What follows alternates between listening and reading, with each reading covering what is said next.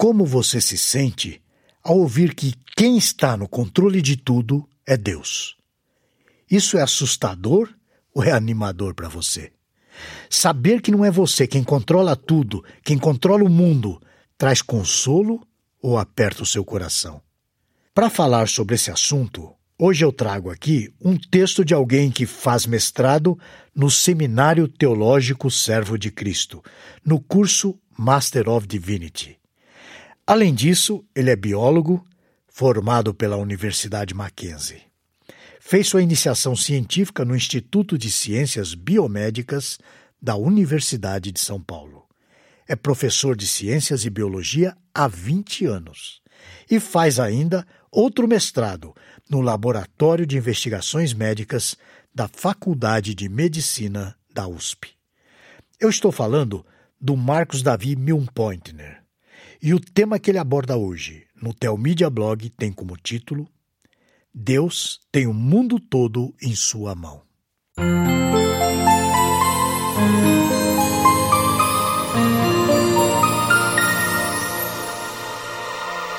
Há uma música antiga da tradição dos negros dos Estados Unidos, o estilo conhecido como Negro Spiritual, chamada He's Got the Whole World in His Hand.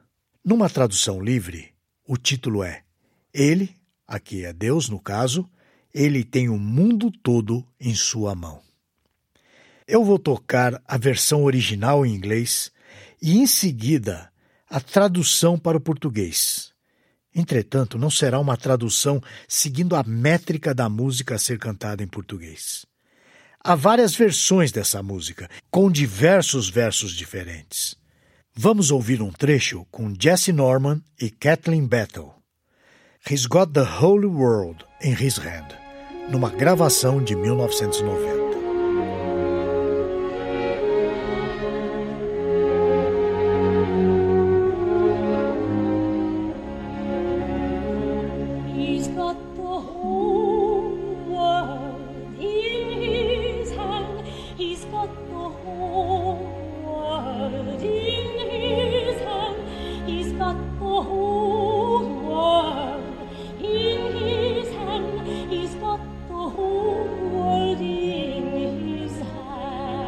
Ao longo de toda a letra, a música destaca o controle que Deus tem. Esse controle é sobre o mundo físico, sobre os seres vivos, mas, acima de tudo, sobre as pessoas. A música fala da criação de Deus, da criação dos animais, dos seres humanos, todos na mão de Deus. Ouvindo essa letra, eu me lembro imediatamente de Jesus.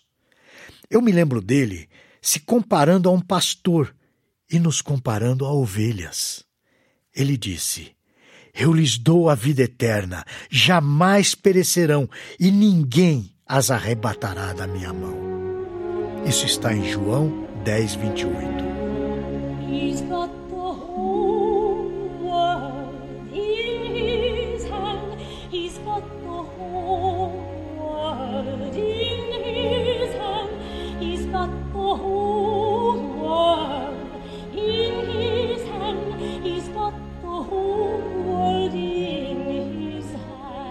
Veja bem, eles ficam repetindo He's got the whole world in his hand, que quer dizer ele tem o mundo todo em sua mão.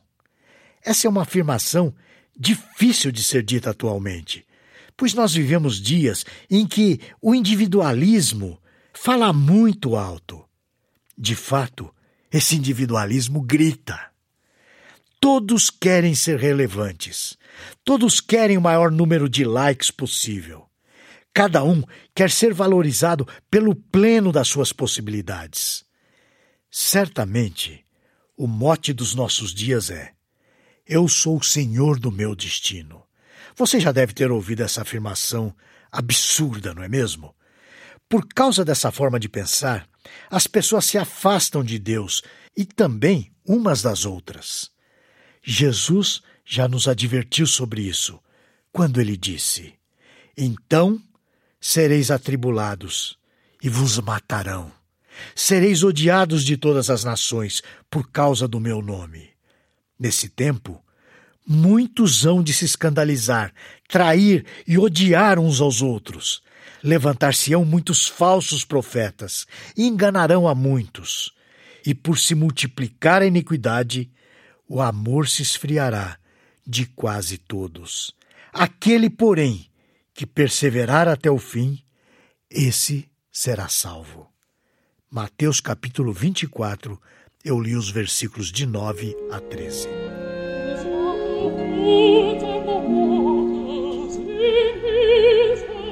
He's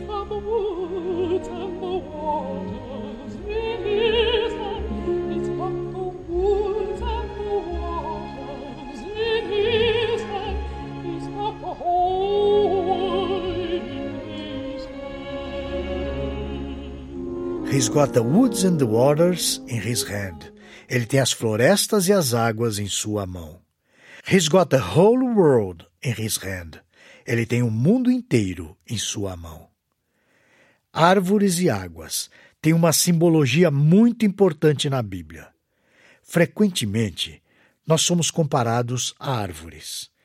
O Salmo 1, por exemplo, traz uma descrição belíssima do homem justo, dizendo que ele é como uma árvore plantada junto à corrente de águas, que no seu devido tempo dá o seu fruto, e cuja folhagem não murcha. E tudo quanto ele faz será bem-sucedido.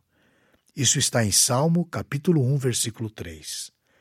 Primeiramente, o salmista diz que a pessoa bem-aventurada é aquela como uma árvore plantada perto de ribeiros de água. Ou seja, o suprimento hídrico nunca falta. Além disso, o seu fruto aparece no tempo certo e, portanto, do jeito certo. Você se lembra da figueira? Em seguida, o salmista diz que as suas folhas não murcham, isto é, ela consegue fazer a fotossíntese e se manter viva. É claro que o salmista não sabia o que era uma fotossíntese, mas ele via a árvore viva e esplendorosa. E ele termina a comparação falando que o bem-aventurado consegue êxito em tudo o que faz. E o que falar sobre a água? No Evangelho de João está registrada a conversa de Jesus com a mulher samaritana. Jesus afirmou ser ele, ele próprio, a água viva.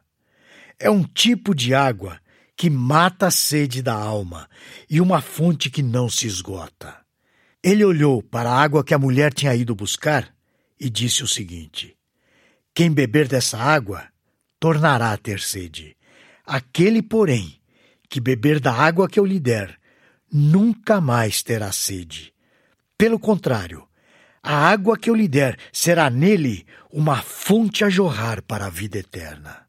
João capítulo 4, versículos 13 e 14. Jesus também disse que o Espírito Santo é como essa fonte de água inesgotável. Se alguém tem sede, venha a mim e beba. Quem crer em mim, como diz a Escritura, do seu interior fluirão rios de água viva. Isso ele disse com respeito ao Espírito que haviam de receber os que nele crescem, pois o Espírito até aquele momento não fora dado, porque Jesus não havia ainda sido glorificado. João capítulo 7, versículos 37 a 39. Paulo diz que a nossa salvação está vinculada a um lavar regenerador do Espírito Santo.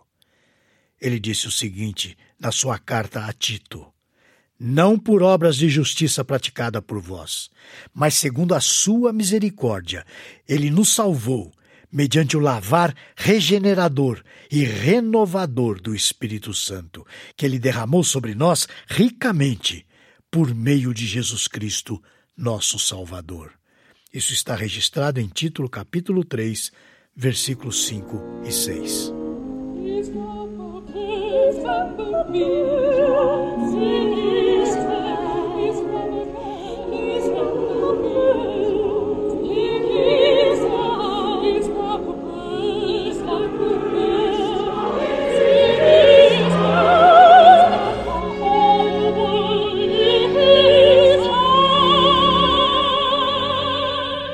He's got the birds and the bees right in his hand. Ele tem os pássaros e as abelhas bem na sua mão. He's got the whole world in his hand. Ele tem o mundo inteiro em sua mão. Aqui a música cita dois grupos de animais para exemplificar todos os grupos de seres vivos: os pássaros e as abelhas. Imagine a menor das bactérias e o maior dinossauro que já existiu. Pense uma flor de uma única cor e em outras com pétalas multicoloridas e todas com aroma muito agradável. Agora, imagine as cores das penas dos pássaros ou da pele dos peixes. Imagine os seres vivos que brilham à noite, como os vagalumes, as águas-vivas, as algas, as larvas. Pense nas mais de 20 mil espécies de borboletas. Imagine os polvos e os camaleões que mudam as suas cores para se camuflarem. Ante essa maravilha toda, nós só podemos falar como salmista. Todo ser que respira, louve ao Senhor. Aleluia. Salmo 150, versículo 6.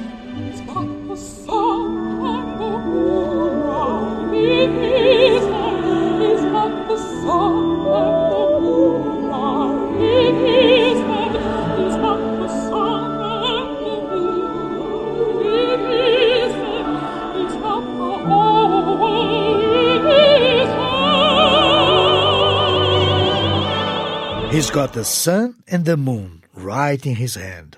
Ele tem o sol e a lua bem na sua mão. He's got the whole world in his hand. Ele tem o mundo inteiro em sua mão. Sem dúvida, a vida nesse planeta depende da energia luminosa e térmica que nós recebemos do Sol.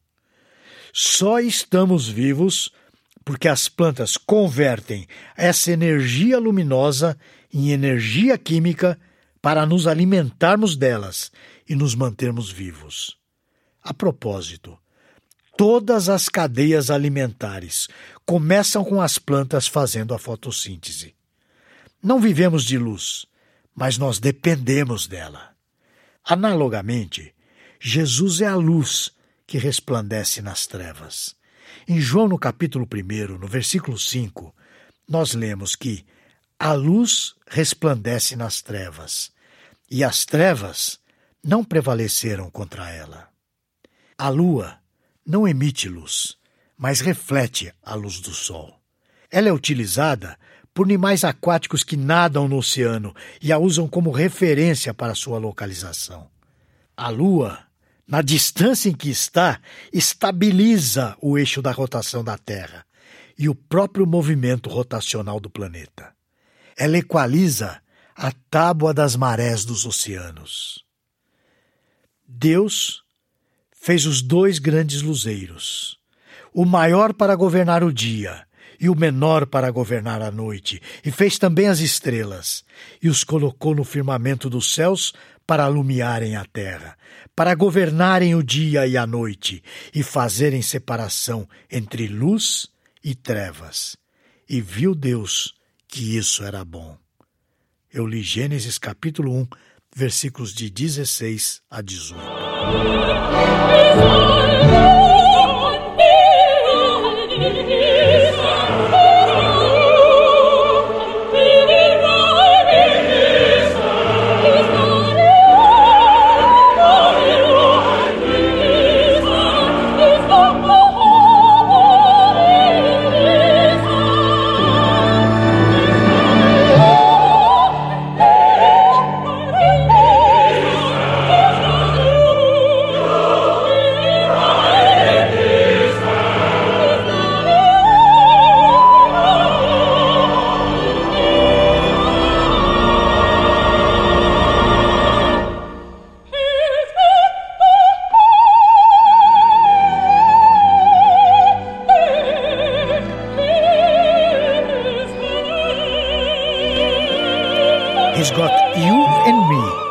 Right in his hand.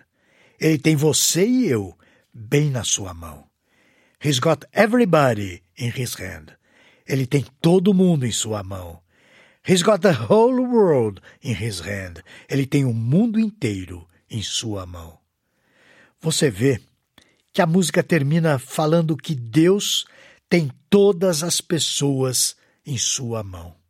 Ele é o soberano absoluto da sua criação, ou seja, não delegou a ninguém a autoridade máxima.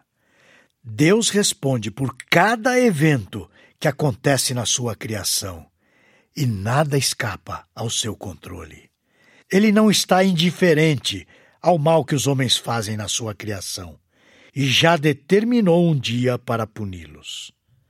Novamente, o salmista nos ajuda a entender como Deus governa o mundo.